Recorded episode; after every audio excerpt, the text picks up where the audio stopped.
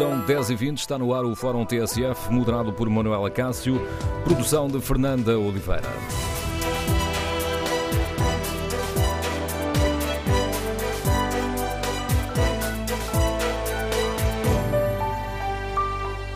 Bom dia. No Fórum TSF de hoje queremos ouvir a sua opinião sobre o estado do Serviço Nacional de Saúde. O Governo tem feito o investimento necessário? Em que áreas é urgente intervir para melhorar os cuidados que são prestados aos doentes? Queremos ouvir a sua opinião. O número de telefone do Fórum é o 808-202-173. 808-202-173. Ao longo de uma semana em que o Primeiro-Ministro e a Ministra da Saúde percorrem o país a mostrar o investimento que está a ser feito no Serviço Nacional de Saúde e em que a líder do CDS faz um percurso paralelo para apontar o dedo aos problemas uh, que persistem ou que se agravaram nesta área, queremos ouvir a sua opinião. Está satisfeito ou satisfeita com o estado do Serviço Nacional de Saúde? O Governo tem feito o suficiente para melhorar as coisas? No fundo, a situação do Serviço Nacional de Saúde está hoje melhor ou pior do que quando António Costa tomou posse. Queremos ouvir a sua opinião. Recorde o número de telefone do Fórum 808-202-173. 808-202-173. Se preferir participar no debate online, pode escrever o seu diagnóstico no Facebook da TSF ou na página da TSF na internet. Como avalia o estado do Serviço Nacional de Saúde? O Governo está ou não a fazer o investimento necessário nessa área? Esta é a pergunta eh, que está no inquérito que fazemos aos nossos ouvintes na página da TSF na internet e os primeiros resultados são muito claros. 88% dos ouvintes que já responderam ao inquérito consideram que o governo não tem feito o investimento necessário no Serviço Nacional de Saúde. Para este Fórum TSF, convidámos ainda para a primeira parte a Ministra da Saúde, Marta Temido, e a líder do CDS-PP, Assunção Cristas. A Ministra da Saúde hum, não aceitou esse convite, tem questões de agenda esta manhã, está a visitar mais uma unidade de saúde, acompanhada pelo Primeiro-Ministro. O Estado de Estado também não tem disponibilidade por questões de agenda para participar neste debate. Iniciamos esta reflexão com o contributo da líder do CDS-PP, Sr. Deputado Assunção Cristas. Bom dia, bem-vindo ao Fórum TSF. Daqui a poucos minutos vai visitar o Hospital eh, Garcia da Horta. Das visitas que tem feito desde segunda-feira, chegou a alguma conclusão sobre o Serviço Nacional de Saúde?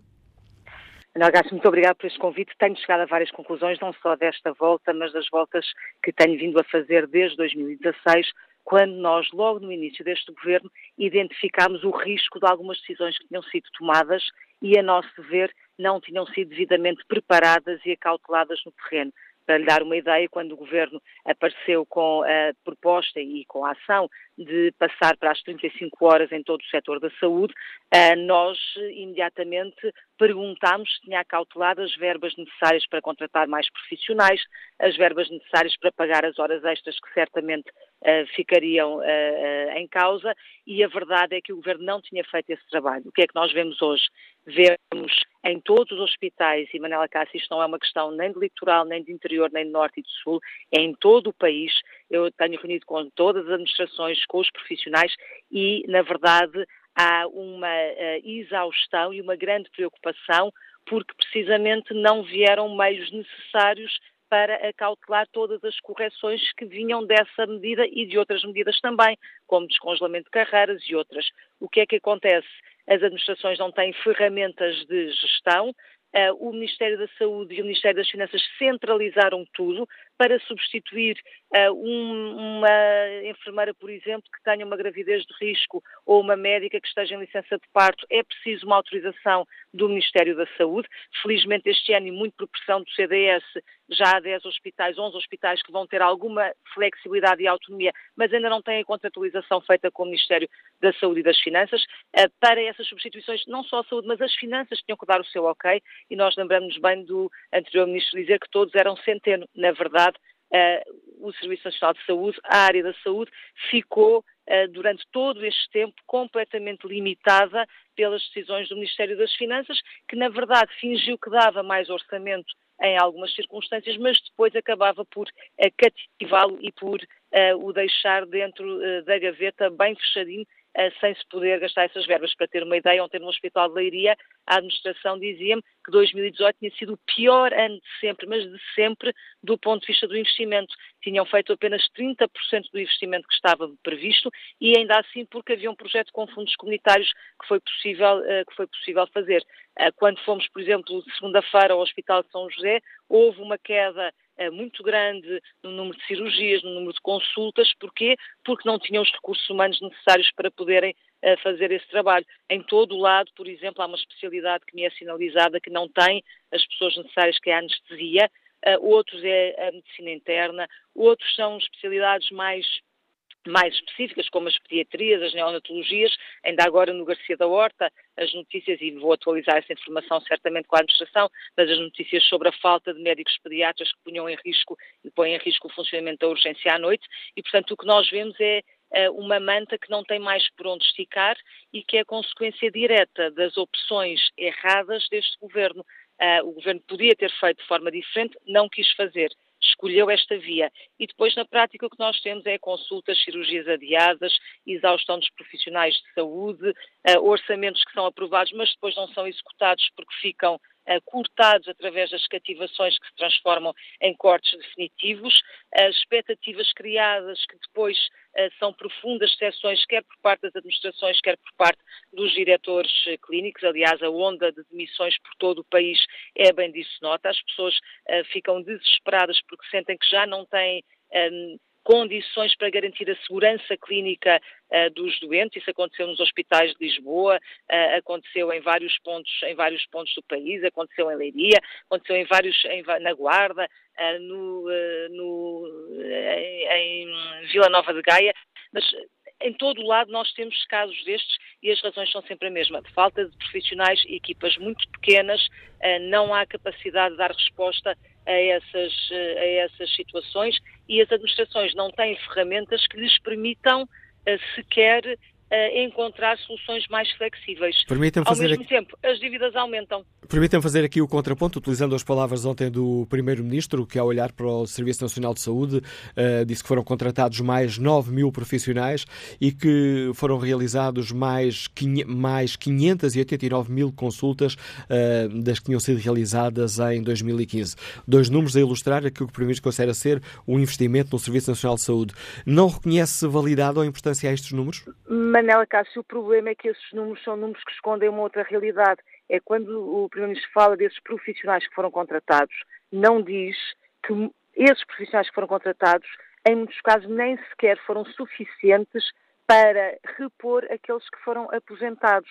Quando, além disso, nós temos um problema de envelhecimento uh, da classe médica, quando temos muita gente a chegar à idade da reforma, ou muita gente, por exemplo, a chegar à idade em que já pode não fazer bancos de 24 horas, na verdade essas contratações não são suficientes, mas o Primeiro-Ministro também não explica que muitos desses que são contratados já estavam a trabalhar nos hospitais, mas com outro regime de trabalho, com outro tipo de contratos, e portanto entraram nos quadros, o que não significa que sejam profissionais a mais ou uma força a mais nas equipas que já estão muito pauperadas. Portanto, o Primeiro-Ministro gosta de falar de grandes números, mas depois não explica o que está por trás de grandes números. Não explica o número de profissionais de saúde, seja médicos, seja enfermeiros, que se aposentaram nestes anos e aqueles que estão previstos a aposentar nos próximos anos.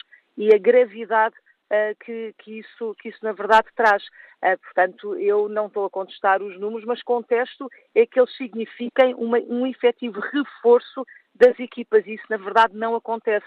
Em todas, todas as visitas que eu faço e faço essas perguntas, os, os hospitais não estão sequer a conseguir cobrir aquelas pessoas que saem para a reforma. Ontem, por exemplo, em Leiria, um, havia um problema e houve um problema na urgência, ainda não está resolvido. Porquê? Porque 10 médicos que faziam urgência passaram a idade de poderem não fazer as 24 horas e fazer só bancos 12 horas. O que é que isso significa? Que têm profissionais mais novos, uh, jovens médicos, que como não têm o apoio dos mais experientes, na prática demoram muito mais tempo a fazer as suas análises, as suas avaliações clínicas, têm de ver os doentes muito mais vezes e, portanto, um, tudo, fica, tudo fica mais difícil uh, do ponto de vista da resposta e da qualidade do serviço ao utente. E como é que Depois... olha para esta Peço desculpa, como é que olha para esta, esta semana de inaugurações? O Primeiro-Ministro e o Ministro da Saúde uh, estão uh, a visitar novas valências, diversos hospitais, novos serviços que foram reforçados, estão a inaugurar uh, novas unidades de saúde familiar, novos serviços de saúde, centros médicos. Esta semana não é a prova de que, de facto, o Governo está a investir no Serviço Nacional de Saúde? Manel, para mim é prova de que temos eleições à porta e que certamente alguma coisa, por pouco que seja, nem que sejam requalificações, haverá para mostrar. Mal seria que em quatro anos não houvesse nada. Mas o Primeiro-Ministro não visita e não mostra todos os hospitais, por alguma coisa tem andado mais em centros de saúde que em hospitais, todos os hospitais onde, na verdade, as condições se degradaram brutalmente. Uh, e não sou eu que digo, são os médicos, são os enfermeiros, são as administrações hospitalares que não têm ferramentas de gestão, são os utentes que esperam pelas consultas, que esperam pelas cirurgias que são canceladas, que são adiadas. O Primeiro-Ministro diz-me que há mais consultas, mas uh, não fala da espera imensa que há em tantas especialidades norte a sul do país. Uh, não fala, por exemplo, uh, daquilo que nós recebemos e dos relatos que recebemos todos os dias das cirurgias adiadas ou canceladas, também em virtude do efeito das greves, mas não só das greves, em virtude, por exemplo, da falta de anestesistas, da falta de profissionais suficientes para assegurar essas mesmas cirurgias. Uh, e esse eu acho que é um ponto incontornável. Eu posso lhe dar o número uh, das, uh, dos tempos de espera de consultas, que às vezes chegam a quatro anos, a três anos, a dois anos. Não é aceitável.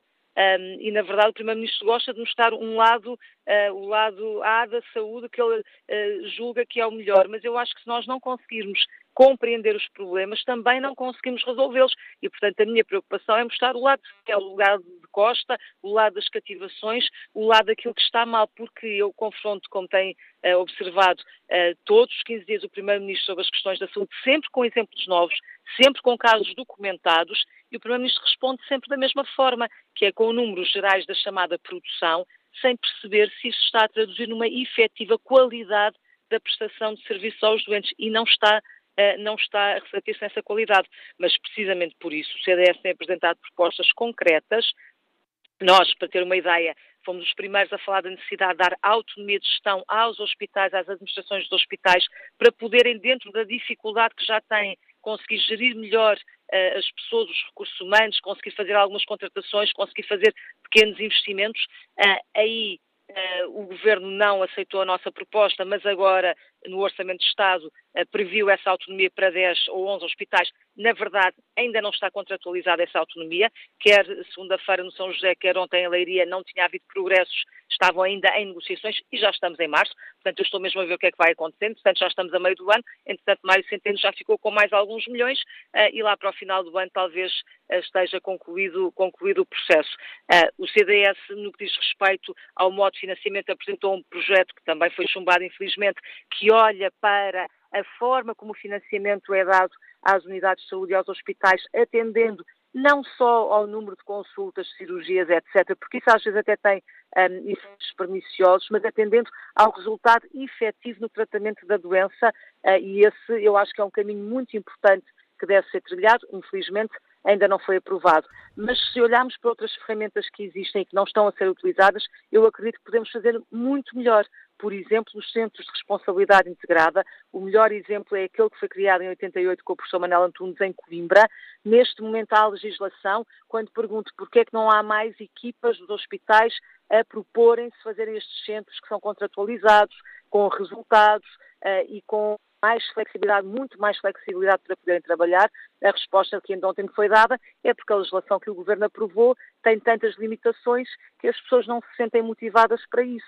E, portanto, também aqui temos que progredir e, se calhar, pegar nas boas práticas, nos bons exemplos e procurar que o enquadramento seja uh, esse mesmo. E, portanto, o que eu vejo é, é de facto, um, um investimento uh, que não está a ser feito. Se formos aos números grandes do investimento, uh, na verdade, ele também não está a acontecer. Aliás, em 2018, todo o investimento público ainda está abaixo daquele que foi o investimento concretizado em 2015 e, para isso, contribuem também a falta de investimentos na área da saúde.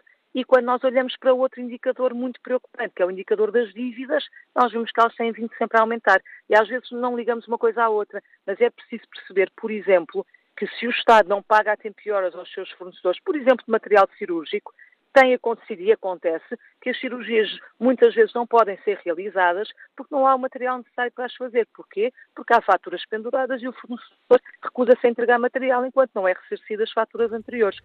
Ou, por exemplo, quando o governo se atrasa a pagar uh, os medicamentos, obviamente que vai pagar mais caro por eles, porque não são feitos os descontos. Pelo contrário, as empresas que os fornecem vão estar já a prever que o governo vai estar muito tempo para pagar e, portanto, uh, vão até uh, certamente não fazer descontos ou até uh, carregar no preço. E, portanto, por várias razões, tem havido uma má gestão, tem havido uma falta de aposta na saúde, que de resto o Ministro Adalberto tão bem concretizou quando disse que todos eram centeno.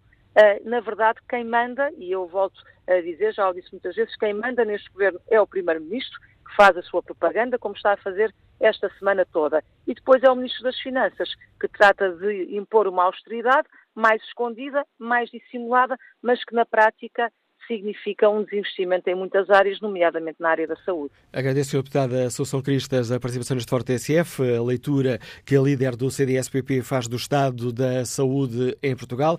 A Assunção Cristas está ao longo desta semana a percorrer diversas instituições uh, de saúde, hospitais, para mostrar os problemas que persistem no Serviço Nacional de Saúde, ou que até, segundo as palavras da Assunção Cristas, se foram agravando ao longo destes anos. Convidamos, tal como expliquei na abertura deste Forte, também o Ministério da Saúde a participar nesta visita, mas nem Ministro, nem Secretário de Estado têm disponibilidade para participar nesta reflexão.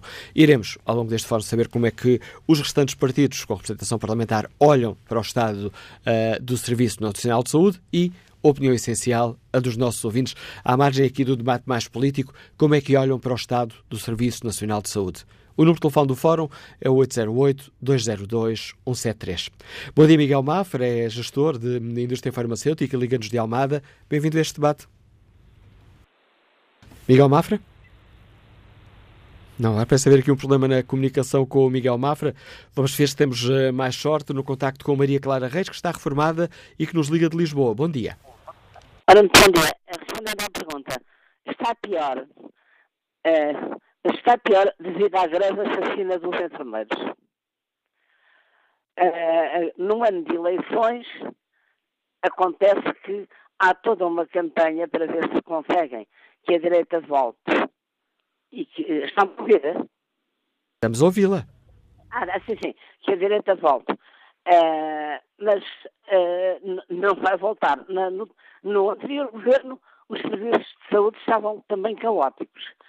Isto é, é realmente lamentável. Mas a TSF também se prostituiu para o poder económico. Tchau. Opinião de Maria Clara Reis. Que opinião tem Jorge Pires, presidente da Associação Pediátrica Oncológica do Hospital de São João no Porto, sobre o estado da saúde? As coisas têm melhorado, têm piorado? Que opinião tem o Jorge Pires? Bom dia. Olha, uh, efetivamente não têm melhorado as condições do Serviço Nacional de Saúde. Repare, nós temos um, um, investimento inferior ao que tínhamos em 2015, temos um investimento inferior ao, ao projetado para o ano, portanto, ao orçamentado para o ano, e vemos que os problemas que são eh, diagnosticados e tornados públicos na praça pública não são resolvidos. Nós temos o exemplo da aula pediátrica aqui em São João, que é mais do mesmo, temos uh, promessas e promessas e promessas e continuam as crianças nos contentores, continuam as condições miseráveis. Continuamos a assistir ao governo a iludir as pessoas que está tudo bem, que está tudo melhor, e efetivamente não está. Repare, nós vemos aqui no caso de São João, o governo, o Hospital São João a gastar dinheiro em contentores alugados, na manutenção de contentores alugados, que o senhorio não corresponde com as suas obrigações e o hospital é que gasta 300 mil euros em obras de manutenção nos contentores e foram essas obras intensificadas quando veio o Sr. Presidente da República, Dr. Marcelo Rebelo Sousa, no dia de Natal, ao Hospital São João. E em janeiro, quando houve uma tempestade, teve que ser evacuada uma sala de quimioterapia porque entrava água. Portanto, fizeram tudo à pressa, puseram um telhado novo à pressa e no primeiro problema de tempo foi evacuada porque entrava água. Portanto, e estamos a gastar dinheiro público em bens privados que recebem rendas dos donos e ninguém é chamado a responsabilizar esta malta. Repare, nós temos uh, uh, uh, situações de, no Hospital São João propriamente dito, temos todos os, os, os, partidos políticos, mesmo o Presidente da República, a própria Ministra Dona Marta Temido, e ainda há 15 dias o grupo parlamentar do PSD e o Dr. Santana Lopes estiveram presentes nesta área do hospital. Temos três camas nos cuidados intermédios na urgência pediátrica, fechadas, totalmente equipadas, tudo, tudo prontinho para, para operar, e estão fechadas porque não há contratação de três pessoas a ganharem o ordenado mínimo. O próprio administrador, eh, portanto, que, que saiu de, de, funções em 28 de fevereiro, disse eh, numa dessas visitas do, do, do, do, grupo parlamentar do PSD, neste caso, que aquilo está fechado com a vergonha, mas não tem capacidade de, de, contratar três pessoas que ganham ordenado mínimo. Temos ali um investimento de milhares de euros e não, não se põe a funcionar. Portanto, o serviço está a decair, a qualidade do serviço acaba por decair também. Os profissionais de saúde são fantásticos, fazem o que podem e o que não podem, e o governo anuncia maravilhas. O governo que nos habituou aqui foi: está tudo bem, está tudo a melhorar, vamos fazer. Anunciam obra que não vão concretizar. Só porquê? Porque estamos em ano eleitoral e querem iludir as pessoas que estão a fazer aquilo que as pessoas querem ouvir. Só que dizem isto de uma maneira que as pessoas acham que realmente pode até eventualmente ser verdade, mas na prática é mentira. E, e o que é grave é que as pessoas que usam o Serviço Nacional de Saúde sentem isso tentam reclamar, mas não lhes é dada voz também muitas vezes. E, e, e repare, nós nunca tivemos uma greve de enfermeiros como temos agora. Eh, não quer dizer que os enfermeiros seja a melhor forma de luta, porem em causa a, a saúde e a vida dos, dos, dos, doentes. Mas, mas tem razão. Os enfermeiros têm razão porque não lhes é dado aquilo que eles têm direito. Repare, o governo iludiu-nos quando tomou posse em 2015. Repare que ia ser tudo melhor, que prometeram que iam dar tudo o que as pessoas tinham perdido, mas não tinham orçamento para fazer. Repare, nós temos a dívida pública, o governo diz que está a diminuir, mas o valor absoluto é superior àquele que era em 2015. Portanto, aumentou em valor absoluto, diminuindo face ao, PIB, porque o PIB aumentou. Repare, mas nós estamos a pedir mais dinheiro fora para poder fazer face aos nossos compromissos. Mas querem iludir, não, não, está a diminuir. Repare, o governo, se, se nós ouvimos falar, o Partido Socialista e o governo, uh, é tudo uma maravilha. O, o, Centro, o Serviço Nacional de Saúde está tudo muito melhor. E nós vamos, quem visita os hospitais, passo a passo, como a doutora São Cristas disse há bocadinho muito bem, que se vê a realidade, só quem convive com a realidade é que percebe realmente que o, o, Serviço Nacional de Saúde está cada vez pior e o problema é que nós estamos a deixá-lo chegar a um ponto que depois da reversão vai ser muito mais cara e muito mais difícil. Nós temos negócios com a saúde. Repara, a saúde implica um investimento do Estado de 10% do valor do PIB, do orçamento do Estado, do, do, do, orçamento do Estado, 10% é para, canalizar para a saúde. E a, e a, Ministra da Saúde dizia outro dia que não compactuava com negócios de privados com a saúde, que, que tinha que ter muito cuidado com esses negócios. Repare, nós que temos mais na saúde é negócios dos privados a substituírem-se ao Estado e o Estado a pagar mais aos privados do que pagaria no Serviço Público Nacional de Saúde. Repare, e nada, ninguém faz nada disto. Repare, nós temos o exemplo do Hospital São João, que no norte inteiro do país não há uma única máquina PET Todos os doentes oncológicos fazem PET, e não só, mas nomeadamente os oncológicos. Repare, cada PET custa na ordem dos 1.200 euros no privado. O único hospital que tem um PET no, no, que pode pertencer à transferência porque é o IPO, para, para consumo próprio, e no São João e todos os hospitais contratam no privado. O Hospital São João, o diretor de serviço, já pediu um PET economicamente rentável, porque o que o hospital gasta por ano em PETs fora é equivalente quase a uma máquina, e nada é feito para lhe dar um PET. Aliás, o hospital, ao, fazer, ao ter uma máquina de PET, podia fazer os do hospital, deixava de pagar fora, e podia fazer aos outros hospitais públicos da região, e o dinheiro deixava de estar na esfera privada passava a estar na esfera pública. Jorge Pires, agradeço também o testemunho e os casos que nos deixa aqui no Fórum TSF, ilustrando a sua opinião sobre o Estado do Serviço Nacional de Saúde. Vamos retomar agora o contacto, ver se agora conseguimos escutar o Miguel Mafra, que nos liga de Almada e que é gestor na área da indústria farmacêutica. Bom dia. Bom dia. Agora parece que sim. Bom dia, ah, chamada há bocado caiu. Uh, olha, eu, eu, ouvi com atenção a doutora Assunção Cristas uh, e efetivamente eu não vou repetir porque ela, a senhora realmente penso que está devidamente informada sobre vários assuntos, quer uh, a gestão de recursos humanos, quer a falta de equipamentos, quer os atrasos pagamento da indústria farmacêutica. Vou só realçar que, efetivamente, em relação aos recursos humanos, e também na sequência do que disse agora este senhor, creio que é do Hospital de São João. Uh, não sei qual é a profissão dele, não, não registrei, mas percebi que é do Hospital de São João. É o mas, representante do, da, do, do, do, do, representante dos doentes oncológicos do, do Hospital da Pediatria e do Hospital ah, de São João. Pronto, sim senhor. Eu, eu percebi pela linguagem dele que ele também sabe do que está a falar. E efetivamente o que acontece, eu vejo aqui nos hospitais de Lisboa, eu ando nos serviços dos hospitais de Lisboa todos os dias. Uh, ainda, ainda, agora saí do Egas Muniz, estou a chegar a Santa Maria. Uh, e efetivamente há dois problemas essenciais que eu queria realçar, além, corroborando tudo o que disse a doutora Assunção Cristas e este senhor. Há muitos serviços em oncologia, em radiologia, etc. Blocos operatórios fechados por falta de. De facto, aquele problema que foi abordado das 35 horas, passar uh, as pessoas às 35 horas, foi um disparate, não vamos agora alongar sobre isso. Estamos a pagar mais pelo mesmo número de horas. Os médicos e os enfermeiros fazem as mesmas horas ou mais, mas custa-nos é mais caro. Uh, portanto, foi uma medida eleitoralista eu não, não concordo, não só em relação ao, ao, à saúde, mas em relação ao, aos, aos, serviços em geral, à, à, função pública em geral. Mas este é um dos problemas principais e há aqui uma situação que nós políticos é um bocado melindrosa a falar, mas eu não tenho problema em falar. De alguma forma a doutora Assunção também, também abordou isso, que é o facto de médicos experientes, médicos especialistas que tenham 35 ou 40 anos, têm efetivamente uma capacidade e um olho clínico uh, muito maior do que, às vezes, médicos muito bem intencionados e, e bem preparados, não ponho isso em causa, mas pela sua inexperiência, em vez de, faz de conta, em vez de fazerem 20 consultas por dia, só conseguem fazer 10 uh, ou 12. E, portanto, uh, a questão dos recursos humanos, nomeadamente dos especialistas, sejam médicos ou enfermeiros, que estão a fugir para a medicina privada, eu também visito os hospitais privados, e vejo e conheço os médicos e, e, médicos muito bons que eu encontrava nos hospitais uh, públicos, venho agora encontrá-los uh, nos hospitais privados, que proliferam, como sabe, em grande quantidade. E esta questão que o senhor falou, eu já tinha falado num programa anterior também, em relação às cirurgias, o senhor fez, deu o exemplo de um exame oncológico que custa 1.200 euros, e eu volto a insistir que os cheques de cirurgia que o serviço público dá para, para, para os doentes irem fazer noutros hospitais, quando os doentes vão para a privada, muitas vezes uma cirurgia custa mil euros, vai custar ao, ao Estado 3 mil, porque o Estado é que tem que pagar o, o dito cheque nos hospitais privados. Agradeço também o seu contributo para este fórum TSF, que a qualidade da ligação telefónica não estava nas melhores condições, mesmo assim julgo que foi bem perceptível a opinião deste nosso ouvinte Miguel Mafra sobre o estado do Serviço Nacional de Saúde. O próximo convidado do programa de hoje é o deputado do PS, coordenador um, do Grupo Parlamentar Socialista na Comissão de Saúde. Bom dia, Sr. Deputado António Salles. Como é que o Partido Socialista olha para o estado do Serviço Nacional de Saúde? Tem sido feito o investimento necessário?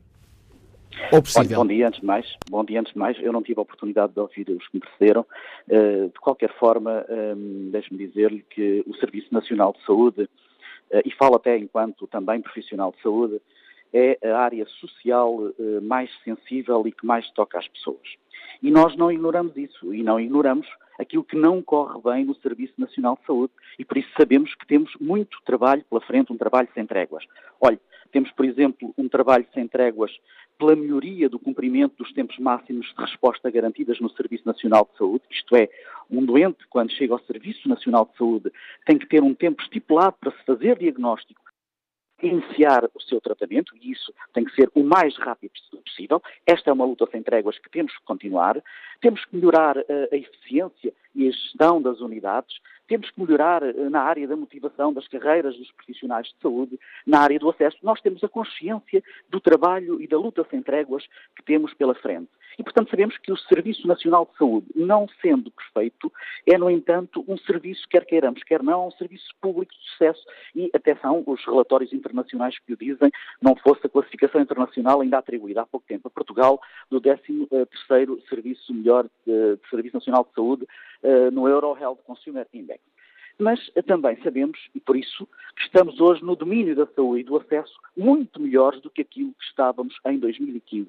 Olhe, isto são dados objetivos. Temos mais 700 mil utentes com médico de família. Temos mais 8.800 trabalhadores no SNS. Uh, cerca de 1.850 são médicos e 4 mil são enfermeiros. Dos 128 mil trabalhadores que temos no SNS, que é o maior número de sempre, uh, uh, sabemos que deixaram de ter reduções de salários, tiveram as suas majorações por trabalho suplementar e horas incómodas, deixaram de ter um trabalho de 40 horas semanais, quer para trabalhadores em funções públicas, quer para os contratos individuais de trabalho, e, portanto, o Governo cumpriu aquilo que é o seu programa e, e repôs direitos e rendimentos. Harmonizou o período de trabalho para as 35 horas, agilizou a colocação de, também de médicos especialistas, criou a carreira de técnicos de emergência pré-hospitalar, autonomizou a carreira farmacêutica, etc. Eh, de facto, tivemos que fazer escolhas. Esta vez é importante que se digam que tiveram um custo. É importante também que se digam que elas representam 47% da receita adicional dos 1.400 milhões de euros com que desde o início da legislatura em 2015 decidimos reforçar o orçamento do Serviço Nacional de Saúde. E, portanto, eles são um investimento. Aquilo que, quando se fala de investimento, aquilo por que optamos foi por optar pelas, pelas pessoas, pelos profissionais. São um investimento que escolhemos dar prioridade. Alguns nos acusam de uh, não, o ter, uh, não o ter feito. Mas também sabemos que há muitos portugueses, há 10 milhões de portugueses que contam com o Serviço Nacional de Saúde. E, portanto, não podemos esgotar aquilo que são os nossos recursos uh, só nos profissionais. Uh, temos que olhar para esses 10 milhões de portugueses. E, por isso, repare, reduzimos em 25% as taxas moderadoras. Aumentámos o número de isentos de taxas moderadoras. Promovemos o aumento de cota de medicamentos genéricos. Criámos cerca de 100 novas unidades de saúde familiar. Eh, como já disse, garantimos a cobertura de médico de família a mais 700 mil utentes. Melhorámos saúde oral e saúde visual melhorarmos cuidados continuados. Portanto, parece-me que há aqui um conjunto de dados objetivos que evidencia garantidamente uma, melhor, uma melhoria do Serviço Nacional de Saúde em relação a 2015. Estamos, no entanto, conscientes, como disse, de que temos muito trabalho pela frente e é isso que estamos a fazer, a trabalhar todos os dias, a trabalhar eh, dentro dos consensos, aqui na Assembleia, dentro dos consensos parlamentares que são possíveis. Estamos, por exemplo, agora a trabalhar a importância de uma nova lei de base, estamos na especialidade, temos muitos grupos de trabalho na área da saúde, cerca de 13 grupos de trabalho na área da saúde e, portanto, estamos convencidos que, apesar de termos muito trabalho pela frente, estamos muito motivados e, garantidamente, estamos a lutar por uma melhor saúde para todos os portugueses. Agradeço ao uh, deputado socialista António Salles por nos ter deixado aqui o diagnóstico que o PS faz sobre o Serviço Nacional de Saúde, aqui com esta defesa da política do Governo, salientando que temos hoje um Serviço Nacional de Saúde melhor do que tínhamos. Que opinião tem a professora Carla Dias, que nos escuta em? Bom dia. Sim, bom dia.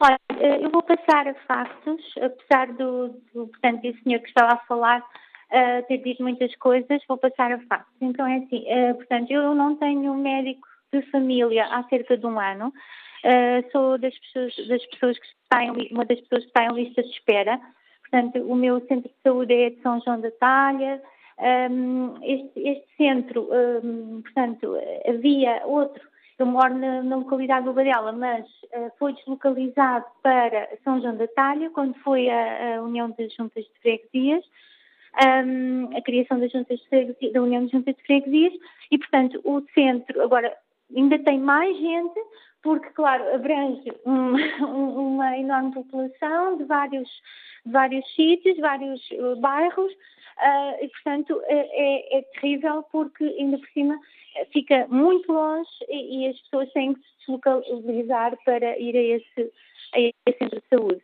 Depois, a questão um, de médicos, faltam médicos, porque o que dizem às pessoas é uh, que têm que se levantar às seis da manhã para estar lá, no centro de saúde, para fazer filas, uh, estão à espera e uh, estão sujeitas a se não haver um, médico para aquele dia, as pessoas, portanto, paciência, têm que ir lá outro dia e levantar-se novamente às seis da manhã. Portanto, com tudo o que isto acarreta para pessoas idosas, uh, pessoas, crianças, tudo. Uh, depois é o seguinte, para marcar consultas é outro problema, porque, por exemplo, eu, eu, eu regressei há pouco tempo de Madrid. Em Madrid uh, basta mandar um e-mail ou ir a um centro de saúde e no próprio dia ou no dia seguinte pode-se marcar uma consulta. Aqui, em, em, por exemplo, em Lisboa ou em Lourdes, portanto, eu Lisboa não conheço muito bem, mas pronto, a realidade em Lourdes é esta. Um, a pessoa não consegue marcar por e-mail porque muitas vezes não, não, não, obter, não obtém nenhuma resposta e então um, fica à espera e o que acontece é que, pronto, uh, perde as consultas e as consultas são adiadas para, um mês ou não sei, pronto, é, é, é terrível. Um, portanto, não funciona a marcação de consultas. Quando devia ser uma coisa célere e, e, e eficaz, não, não funciona. Depois, é a questão de médicos de especialidade. Portanto, eu há pouco tempo tive necessidade de, de procurar um médico de especialidade. Uh, não, não havia, uh, portanto, tive que ligar para a maternidade Alfreda Costa, onde davam consultas um, de especialidade de ginecologia. Um, neste momento já não estão a dar consultas, é, é, portanto, disseram que eu tinha que recorrer ao, ao, centro de saúde da minha área. O centro de saúde da minha área, para marcar uma consulta de ginecologia, demora cerca de seis meses. Uh, portanto, esta é a realidade que existe. Uh, depois, por exemplo, nos hospitais, as condições são degradantes.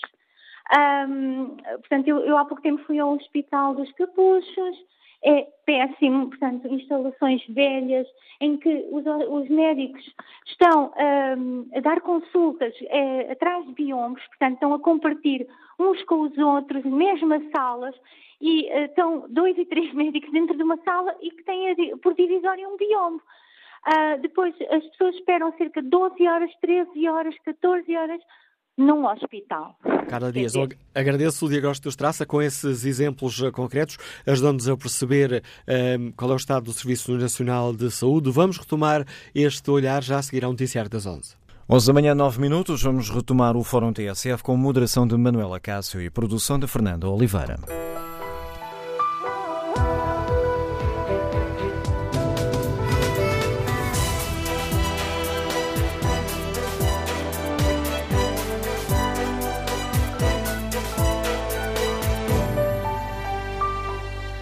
Retomamos o debate neste Fórum TSF sobre o estado do Serviço Nacional de Saúde, numa altura em que o Primeiro-Ministro e a Ministra da Saúde percorrem o país a mostrar diversos casos concretos de investimento no Serviço Nacional de Saúde, também numa altura em que a líder do CDS faz um percurso paralelo apontando o dedo aos problemas nesta área.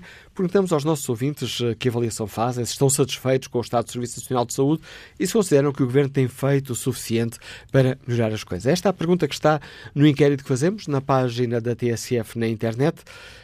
Ah, o não continua aqui com vantagem, perdeu parte da enorme vantagem que tinha, mas continua mesmo assim muito destacado. 65% dos ouvintes que já estudaram o inquérito consideram que o governo não tem feito o investimento necessário no Serviço Nacional de Saúde. TSF convidou para, este, para abrir o Fórum o Ministério da Saúde. Na primeira parte não houve disponibilidade, mas podemos agora contar com o contributo do Secretário de Estado Adjunto e da Saúde. Sr. Secretário de Estado Francisco Ramos, bom dia, bem-vindo ao Fórum. Agradeço-lhe a sua disponibilidade pela... para participar nesta, nesta segunda parte do, do debate. Que avaliação faz o Sr. Secretário de Estado? O Serviço Nacional de Saúde está hoje melhor, pior? O Serviço Nacional de Saúde tem vindo a progredir e a melhorar ao longo destes 40 anos. Não é por acaso que há hoje quase um consenso político, declarado pelo menos, que o Serviço Nacional de Saúde é a grande realização da democracia portuguesa. E isso, de facto, é verdade, sobretudo quando comparamos com outros países, a tranquilidade que temos e o grau de exigência que temos com os nossos serviços de saúde traduzem uh, isso mesmo. Naturalmente que também é verdade que o Serviço Nacional de Saúde, como outros serviços públicos, digamos, sofreu, uh, digamos, uh, durante o tempo da intervenção externa e da crise económica em Portugal, de forma muito séria. E essa, digamos, essa crise deixa marcas, deixa marcas que não são recuperáveis, digamos, de um momento para o outro. Uh, isso, digamos, ninguém o esconde, ninguém o escondeu, e aquilo que me parece é que, de facto, nos últimos anos essa recuperação tem vindo a ser feita, os volumes, digamos, de financiamento público estão recuperados eh, e até ultrapassados agora em 2019. O volume de recursos humanos tem vindo, depois de reduzir uh, de 2011 a 2015, tem vindo a aumentar. E, portanto, em termos globais, cerca de 9 mil uh, profissionais a mais do que em 2015, embora naturalmente com também uma redução de, de horário, o que significa que o número de efetivos reais há de ser um pouco uh, inferior. E, sobretudo, também aqueles grandes números de produção, de consultas, de internamentos, de cirurgias, eh, continuamente a aumentar, o que quer dizer que o Serviço Nacional de Saúde continua a dar resposta à esmagadora maioria dos portugueses. Quer isto dizer que tudo está perfeito? Longe disso. E longe disso, não apenas por insuficiências do Serviço Nacional de Saúde, mas por uma dupla razão. As necessidades crescem todos os anos, todos os anos há novas necessidades. Felizmente, como os resultados são positivos, por exemplo, em termos de aumento da esperança de vida, isso quer dizer que temos envelhecimento da população, quer dizer que temos mais necessidades e, sobretudo, temos necessidades diferentes, nomeadamente de apoio ao domicílio, de apoio em doenças crónicas, e o Serviço Nacional de Saúde tem que estar constantemente a adaptar-se a essas uh, necessidades. E, portanto, esse é um trabalho que nunca estará feito, quer dizer, ou seja, há aqui uma dupla vertente de, por um lado, uh, o envelhecimento da população significa o sucesso do nosso, do nosso sistema de proteção em saúde, mas significa também, diariamente, novas responsabilidades, busca de novos modelos, alargamento da rede de cuidados continuados que está a ser feita, a criação da hospitalização domiciliária como uma forma de, de digamos, de rotina de apoio um conjunto de pessoas, o alargamento das equipas domiciliárias, das chamadas SCCIs, na, nos cuidados de saúde primários. Portanto, há todo um conjunto de respostas que tem que ser montado e que, uh, e que enfim, vai sendo, fica muitas vezes, é certamente reconhecível que gostaríamos de fazer mais depressa do que aquilo que há condições. Você está testado, Mas, Diga, diga. Eh, deixe-me só acrescentar-lhe um último, último ponto, que é a questão da cobertura da inovação, ou seja, nos últimos três anos houve centenas de medicamentos inovadores que foram aprovados e que estão hoje também à disposição dos portugueses, aliás, com valores de custo unitário altíssimo. Portanto, são situações que só de facto o sistema solidário financiado através dos impostos de todos os portugueses é que permitem, de facto, que esses medicamentos, essas tecnologias estejam estejam ao nosso dispor. Portanto, eu julgo que é muito injusto estarmos a dizer o Serviço Nacional de Saúde está pior. Não, o Serviço, de Saúde, o Serviço Nacional de Saúde é muito importante para os portugueses, deve ser, eh, digamos, defendido por todos os responsáveis uh, políticos e uh, vai, digamos, está a cumprir, digamos, a sua obrigação de melhorar todos os anos. Há pouco uh, confrontei a, a líder do CSPP, a Associação Cristas, com os números do Primeiro-Ministro. Agora permitam-me que confronte assim com a, a, resposta da Associação Cristas de que esses números de que há mais 9 mil funcionários médicos uhum. e, e, e, enfermeiros nos hospitais, mas mesmo assim, uh, não, essa, não, não se registra um aumento efetivo do número de médicos e de enfermeiros nos hospitais, porque esse número é inferior para conjugar diversos fatores, a questão das 35 horas, a questão dos médicos que se vão aposentando e saindo, e sendo que algumas dessas contratações eram, eram profissionais que já estavam nos hospitais, só que em vez de ser contratado de serviço, passaram aos quadros. Aceita esta leitura dos números? Eh, não, sobretudo, vamos ver, façamos uma separação na questão dos médicos, não. Aliás, estes números são números de líquidos, quer dizer, não são números de contratações, existindo ao lado depois um volume de aposentações. Não, isto, são, isto é o saldo líquido de profissionais. E, portanto, na questão, na razão do, dos médicos, claramente não, portanto, não houve nenhuma redução de horário, portanto, estamos a falar de aumento de efetivos e aumento de potencial de trabalho médico. Na questão dos enfermeiros, naturalmente, que esta conclusão tem que ser mitigada, porque, de facto, aquilo que aconteceu foi uh, enfermeiros e outros profissionais, mas, sobretudo, nos enfermeiros, porque, sobretudo, a questão do horário afeta, sobretudo, o trabalho por turnos, Uh, de facto, o, o facto de existirem mais 4 mil enfermeiros não se traduz em mais 4 mil, uh, digamos, horários disponíveis de enfermagem. Portanto, esse número é, é, inferior. Mas é por isso também que, naturalmente, estamos a trabalhar. Mas agora, permita-me só, só diga, esclarecer aqui uma questão. Quando uh, o Primeiro-Ministro nos diz que há mais 9 mil uh, pessoas na saúde, estamos a falar yeah. de mais 9 mil do que existiam antes? Sim, sim, sim. Portanto, há mais 9 mil pessoas. Há mais 9 mil pessoas do que em 2015. Ou seja, em 2015 o número total de, de funcionários, trabalhadores no Serviço Nacional de Saúde eram 120 mil, 119.988. E no final de 2018 este número era de 128.445, ou seja, 8.500 uh, trabalhadores a mais. Uh, 8.457 profissionais a mais. Saldo líquido, não são contratações, volta a existir, não são contratações às quais depois uh, correspondem numa coluna ao lado saídas por aposentação, ou seja, aquilo que for. Não, é o saldo líquido. A isto corresponde, de facto, sem nenhuma dúvida, um acréscimo, aliás, muito significativo de capacidade de trabalho médico, 2.443, uh, e, e, também, e também mais 4.031 enfermeiros, mas agora na que parte dos enfermeiros, vírgula, não, vale, não escondendo também que aqui há a questão da transição das 40 para as 35 horas, portanto, digamos, o aumento real deste número de, da capacidade de trabalho em enfermagem não será exatamente estes 4 mil, será um número inferior. Nestes 9 mil Mas, podem constar alguns daqueles uh, casos que eu referi, citando as suas críticas, de pessoas que já estavam trabalhando nos hospitais. A diferença sim, é que não, agora passaram a estar nos quadros. Sim, mas não serão muito relevantes, quer dizer, ou seja, é, há esse esforço naturalmente de uh, integração, digamos, de algumas pessoas em prestação de serviços, mas uh, eu diria que está muito longe de corresponder a estes 2.400 uh, médicos a mais. Eh, mas, portanto, o que eu lhe queria dizer é que este esforço, digamos, continua a ser feito. Recentemente foram, digamos, autorizados 450 enfermeiros e 400 assistentes operacionais, uh, digamos, a entrada de mais médicos. Estamos neste momento a trabalhar e uh, já estão autorizados também mais 500 uh, enfermeiros, isto em termos de grandes números.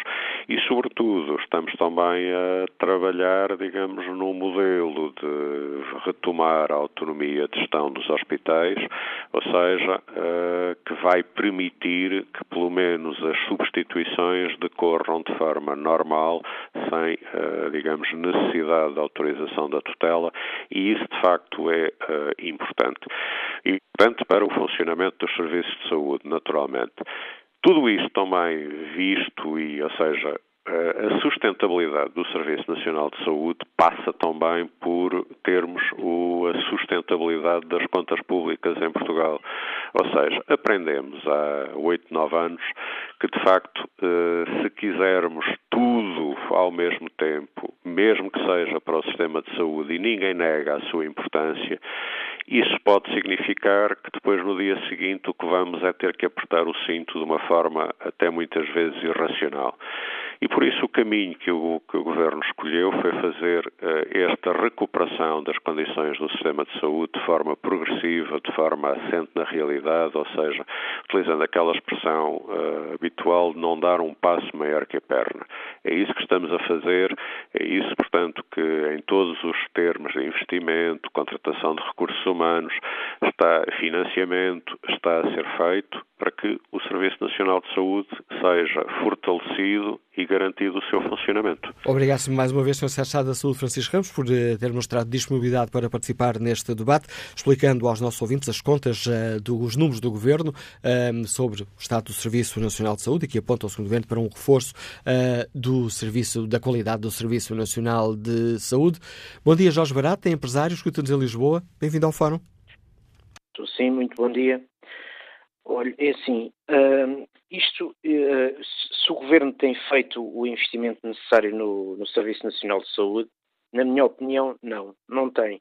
Não tem e digo-lhe já porquê. Porque, infelizmente, eu tenho ido com alguma regularidade uh, ao hospital por um problema de saúde da minha filha e o que eu noto é um esforço enorme pelos profissionais que lá estão pelos enfermeiros, pelos auxiliares, pelos médicos, e não há investimento, não há, não há um apoio uh, a essas pessoas, a esses profissionais, a, um, a, uma, a uma profissão tão importante como é, como é a deles, porque lidam com a saúde das pessoas.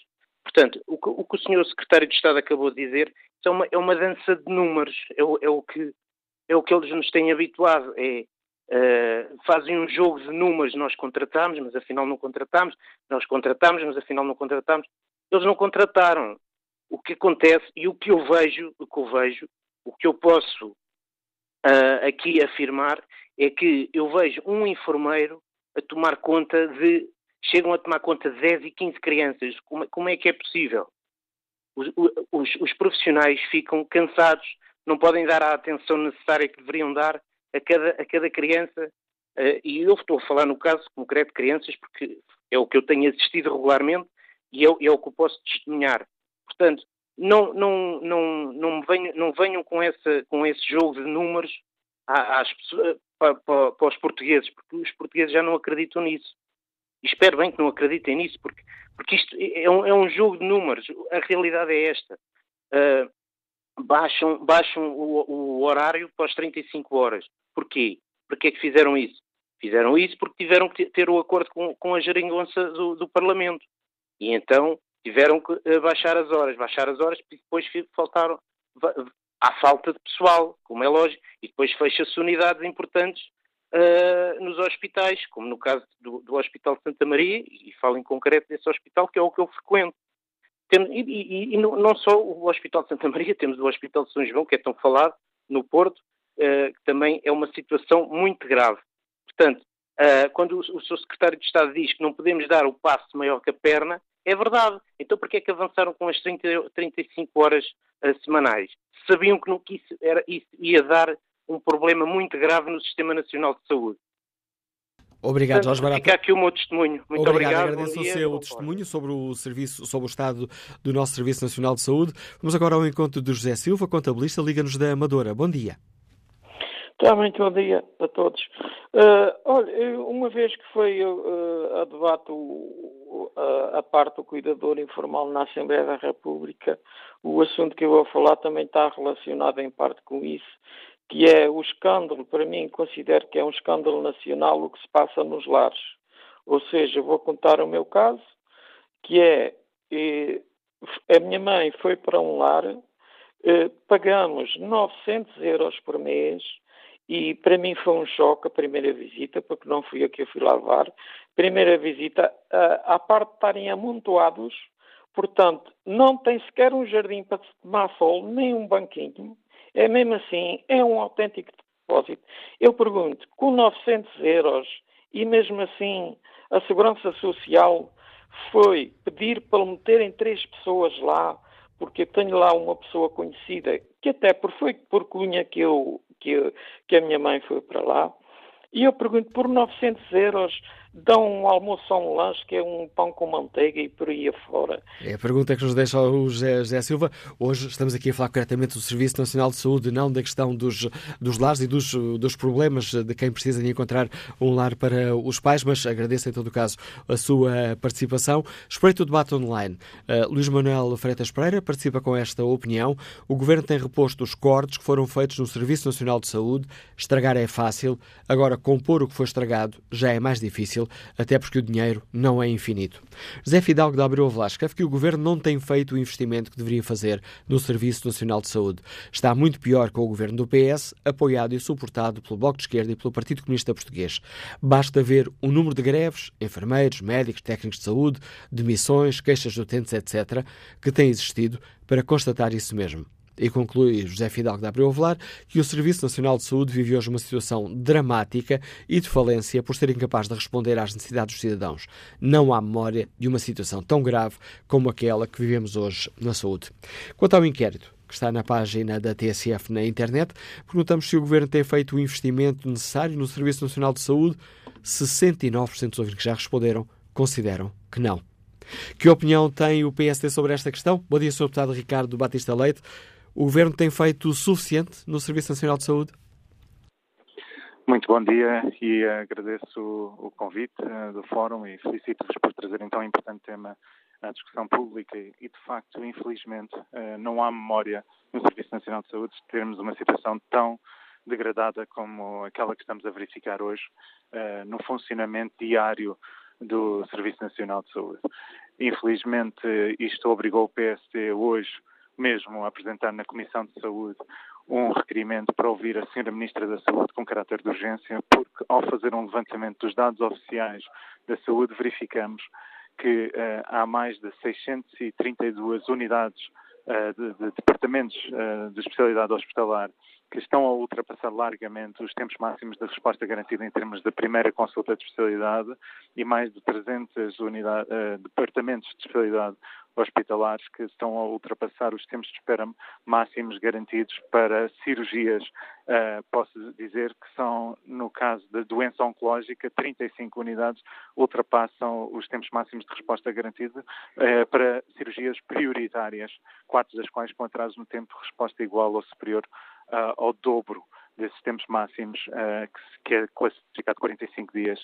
E isto só demonstra que de facto diariamente estamos a assistir a uma incapacidade do Serviço Nacional de Saúde de responder e de cumprir aquilo que é o preceito constitucional a Constituição promete-nos o direito à saúde universal, geral e tendencialmente gratuita, mas na realidade, quem não tem recursos acaba por estar refém de um sistema que não está a responder.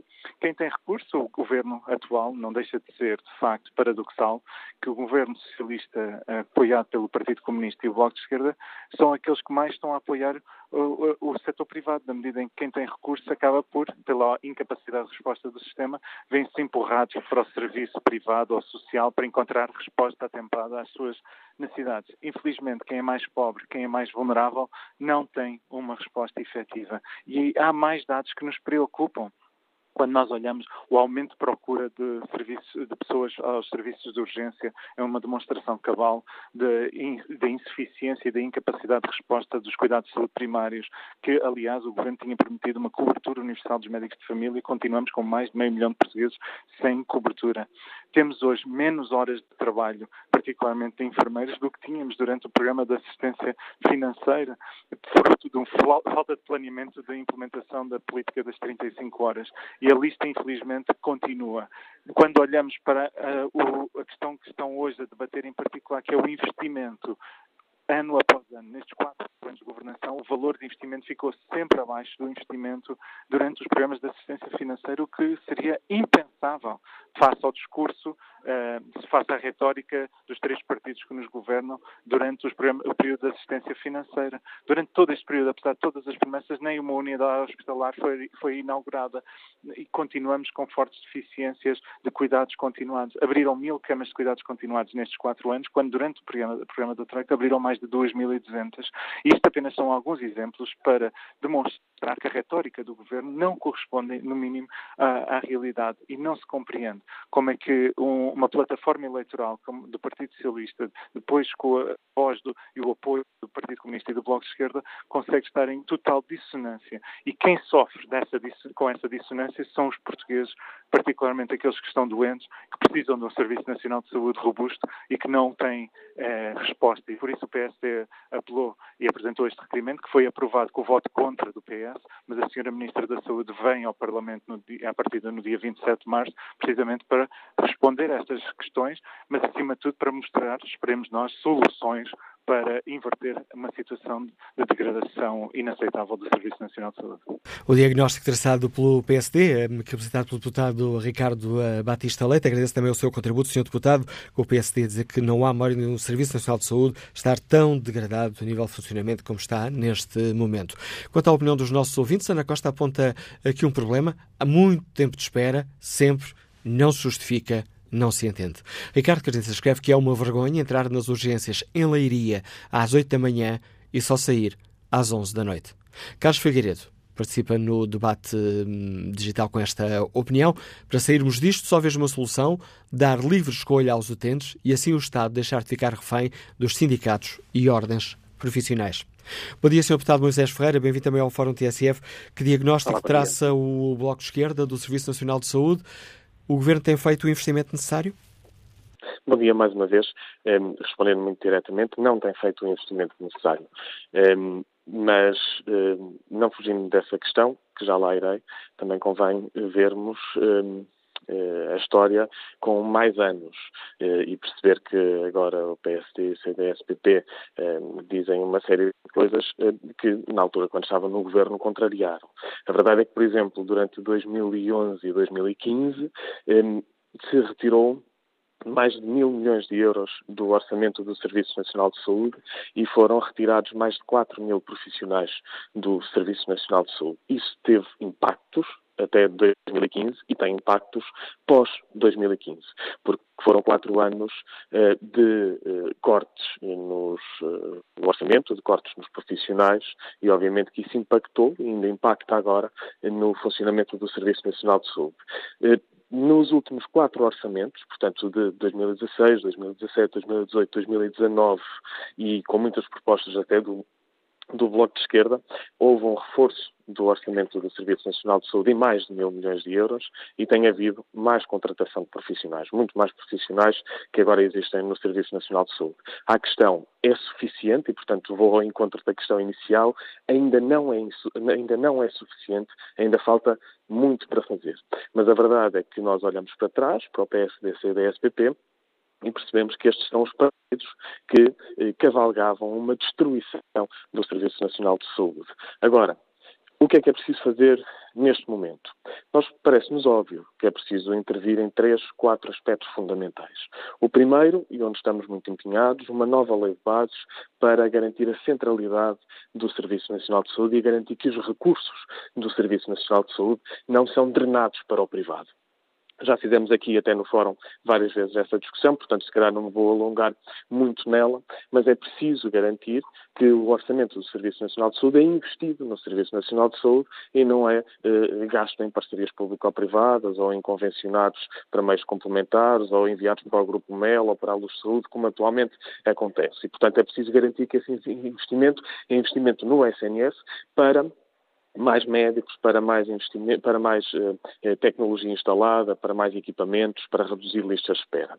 É preciso também contratar mais profissionais eh, e garantir, por exemplo, a formação de mais profissionais médicos, algo que o Bloco de Esquerda tem eh, defendido eh, e que, aliás, no Orçamento de Estado para 2019 eh, deixou num artigo do, do, do, Orçamento do Estado, a abertura este ano, em 2019, de um concurso extraordinário para a formação especializada de médicos. Nós precisamos ter também mais médicos a ser formados no Serviço Nacional de Saúde, para depois garantir que mais médicos formados e especializados ficam no Serviço Nacional de Saúde. É preciso também garantir mais profissionais.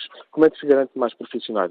Obviamente, na maior parte das categorias profissionais é abrindo mais concursos, mas é mais do que isso, é também garantir que o Serviço Nacional de Saúde dá boas condições aos profissionais para os captar e para os fixar. E desse ponto de vista, deixe-me só centrar aqui em duas questões que têm a ver com os técnicos superiores de diagnóstica e terapêutica e com os enfermeiros que, está, que têm falado, e bem, e com muita razão, da necessidade de todo o seu tempo de serviço ser contabilizado para progressão em carreira. As carreiras da função pública foram descongeladas, mas o que acontece com os, os, enfermeiros e com os técnicos superiores de diagnóstica e terapêutica é que o Governo e as várias instituições do Serviço Nacional de Saúde têm feito um apagão tempo, ao tempo de serviço destes profissionais e, portanto, foram descongelados, mas não progridem, porque todo o tempo para trás foi apagado.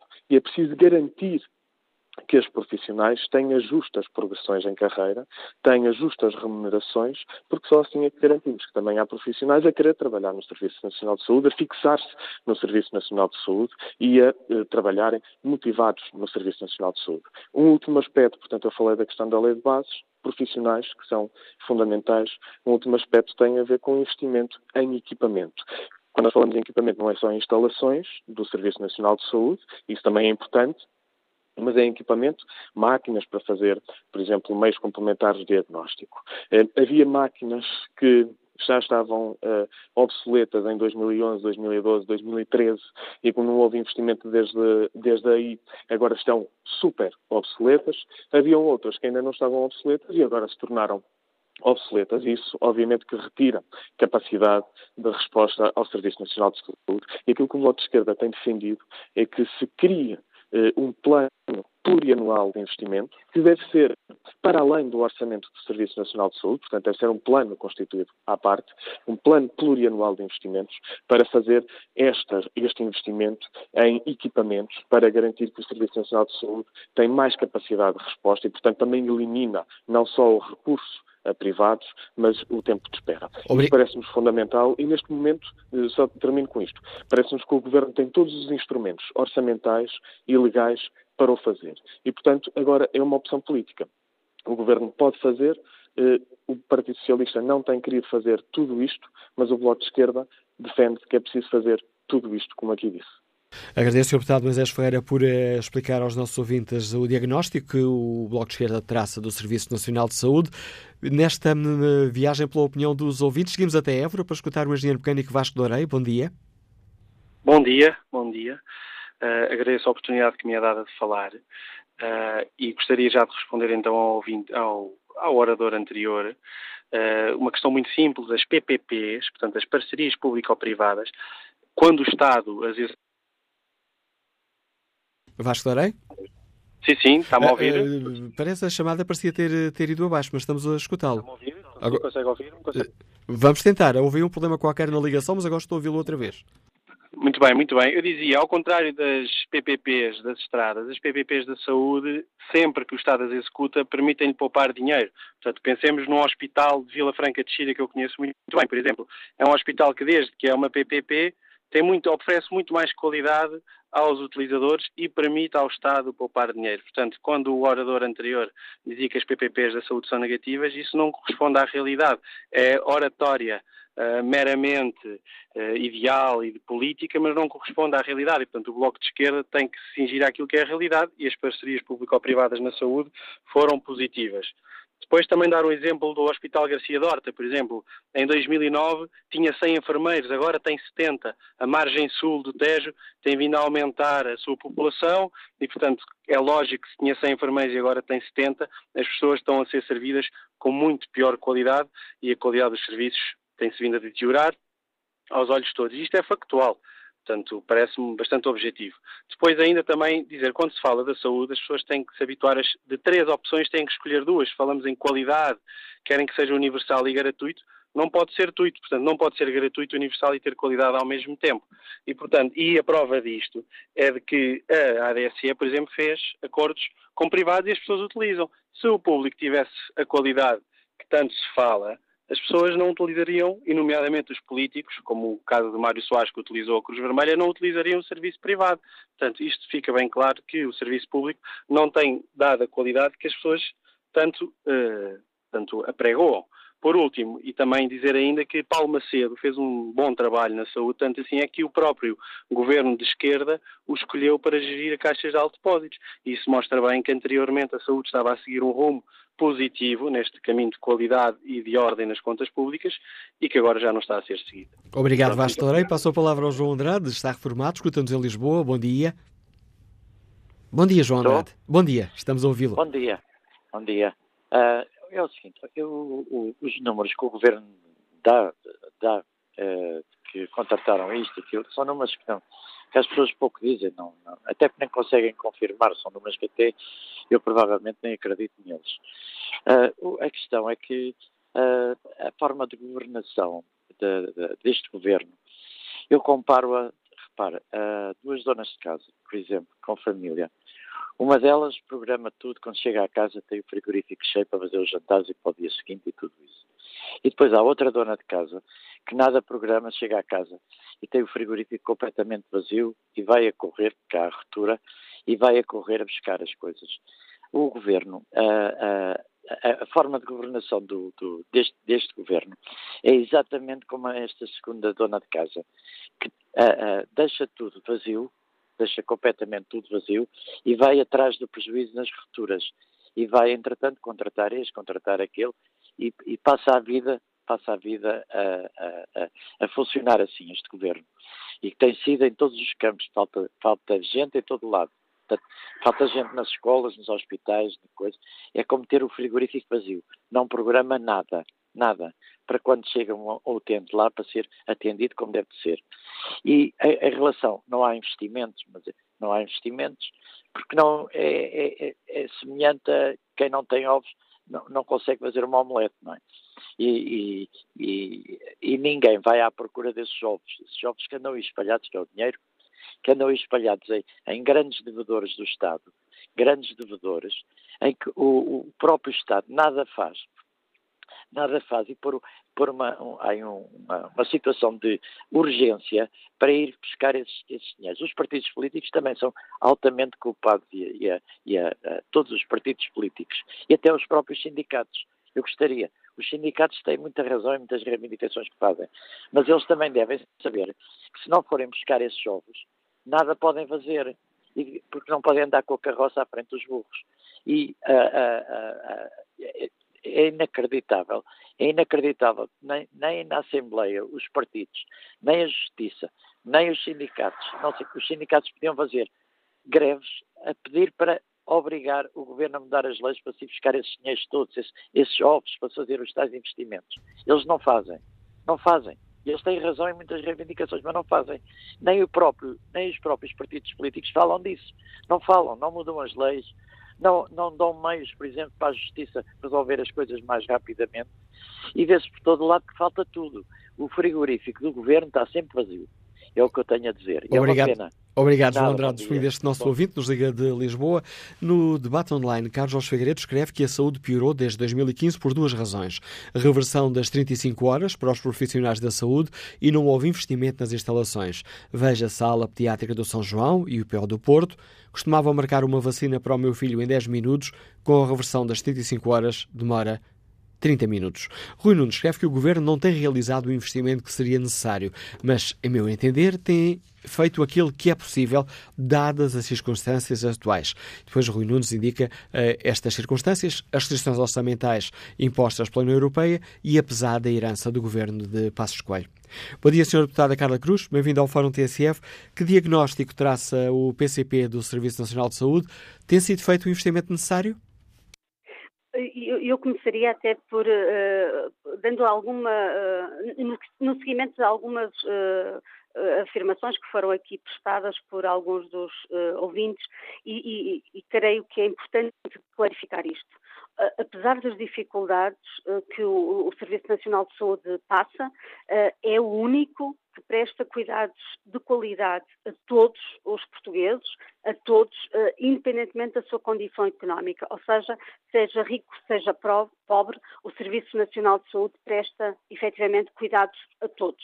E presta cuidados de qualidade e em segurança, apesar do ataque uh, violento que tem sido perpetrado uh, pelo Serviço Nacional de Saúde uh, no, nos últimos tempos e, e que tem aqui na Assembleia da República sido levado a cabo por PSD e CDS-PP. Se existem problemas no Serviço Nacional de Saúde, é óbvio que existem.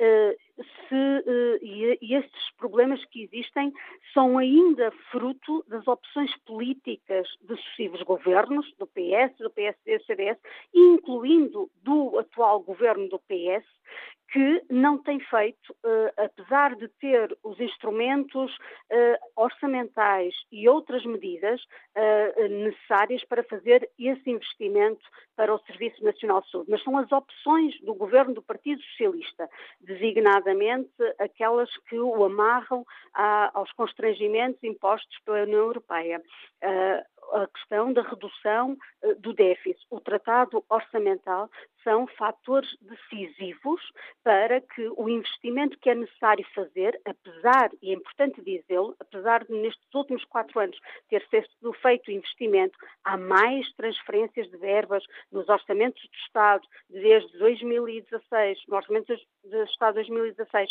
até ao atual, uh, para o Serviço Nacional de Saúde, mas, claramente, aquilo que é a avaliação que o PCP faz, insuficiente para fazer o que é necessário fazer. É necessário, obviamente, investir mais, eh, quer na renovação dos equipamentos, quer eh, na renovação eh, e na construção de instalações, na contratação de profissionais. E não é verdade que haja hoje menos, menos profissionais de saúde no SNS. Há mais profissionais de saúde no Serviço Nacional de Saúde. Claro que ainda não no número que é adequado e que seria necessário, mas não, não podemos também dizer, eu ouvi hoje aqui uh, falar de que os problemas do SNS estão, uh, resultam da, da opção da redução das 35 horas. Essa foi uma medida de enorme justiça e, era, e é importante recordar que quando os trabalhadores do Serviço Nacional de Saúde trabalhavam 40 horas, continuava a haver uh, listas de espera, continuava a existir o número de profissionais reduzido por turnos das diferentes profissões. E estavam os profissionais ainda mais exaustos. E, portanto, não é uh, verdade que resulta dessa dessa redução do horário das 35 horas. Foi uma medida muito positiva que, eh, aliás, que o PCP uh, eh, sempre a, reivindicou, porque o que aconteceu foi que quando se passou das 35 para as 40 horas, foi um direito dos trabalhadores que foram, foi-lhes amputado. E, portanto, é preciso fazer mais Claro que sim. E o PCP tem-no apresentado diferentes iniciativas propostas. Aliás, tivemos a oportunidade no passado dia 27, na interpelação que fizemos aqui na Assembleia da República sobre a política de saúde, eh, o dissemos, se tivessem sido concretizadas pelo governo minoritário do PS, as propostas que foram aprovadas pelo PCP e apresentadas uh, uh, no, naquilo que nós designamos no plano de emergência para a saúde, e certamente o Serviço Nacional de Saúde hoje estaria mais capaz de responder. Mas também é importante dizê-lo, é o, é o único o Serviço Nacional de Saúde, graças à dedicação, ao brio dos seus profissionais, é o único que garante uh, eh, cuidados de saúde a toda a população e, de facto, em muita qualidade. Obrigado, Sra. Deputada Carla Cruz, por explicar aos nossos ouvintes o diagnóstico que o Partido Comunista Português traça do Estado do Serviço Nacional de Saúde e do investimento que o Governo tem feito nesta área. Como é que o professor Luís Gomes tem Odivelas olha para toda esta questão? Bom dia. Bom dia. Antes de mais, a minha análise prende-se com, com a minha experiência pessoal, Uh, eu ouço os partidos dizerem que cada um diz que fez isto, que fez aquilo, que, uh, que, cada, que, que, cada um tem as suas soluções. Só que para quem está no terreno, para quem vai aos centros de saúde, nota que as coisas estão-se a degradar uh, de dia para dia. Eu, por exemplo, posso dizer da minha experiência que quando a minha mulher estava grávida, nós tentámos arranjar um médico de família para a acompanhar. Tivemos que esperar quatro meses quatro meses até haver a primeira consulta. Não sei se os seus deputados acham que é razoável estar à espera quatro meses para um acompanhamento de uma gravidez, sendo que a gravidez eh, já tinha fatores para ser gravidez de risco. Depois a filha nasceu, eh, marquei uma simples pesagem, porque os bebés quando nascem precisam de ser pesados para ver se está tudo bem, se não estão a perder peso. Foi-me informar no centro de saúde de Odivelas que não havia eh, vaga para uma simples pesagem. Fiz uma reclamação, quer de uma, quer de uma vez, quer da outra, responderam a dizer que estão a tratar do assunto, estão a tratar do assunto, mas eu não quero que tratem do assunto, eu quero que me resolvam o assunto. E as pessoas estão cansadas de, de, de, de falinhas mansas, de conversas de conversas da treta, em que eh, com, com, palavras muito bonitas, enrolam as pessoas, mas não resolvem os problemas. As pessoas gastam horas e horas e horas nas filas para uma simples marcação de consulta. Uh, posso lhe dizer que uma, que uma enfermeira, foi-me dito no centro de saúde que estava uma enfermeira uh, num, para um universo de 10 mil utentes. 10 mil utentes. Como é que ela pode ter vaga para pesar uma criança? E, e, e as pessoas, os, eu acho que também os jornalistas, deviam fazer mais eh, jornalismo de investigação e, e fazer factos, ir aos factos, não, não ouvir ideologias. Eu, eu ouvi o Bloco de Esquerda com ideologias baratas a dizer de, de, do Sistema Nacional de Saúde, que é o único que oferece condições para todos. Mas isto aqui, condições, em que, em que condições é que são estas? Olha, sou professor, pago a ADSE, pago perto de 60 euros por mês para a ADSE e também pago a Segurança Social, portanto tenho direito ao, ao Serviço Nacional de Saúde. Cada vez que vou ao Serviço Nacional de Saúde, é isso que se vê. Tenho que ficar sempre à espera, sempre à espera, sempre à espera e tenho que sempre ir ao privado.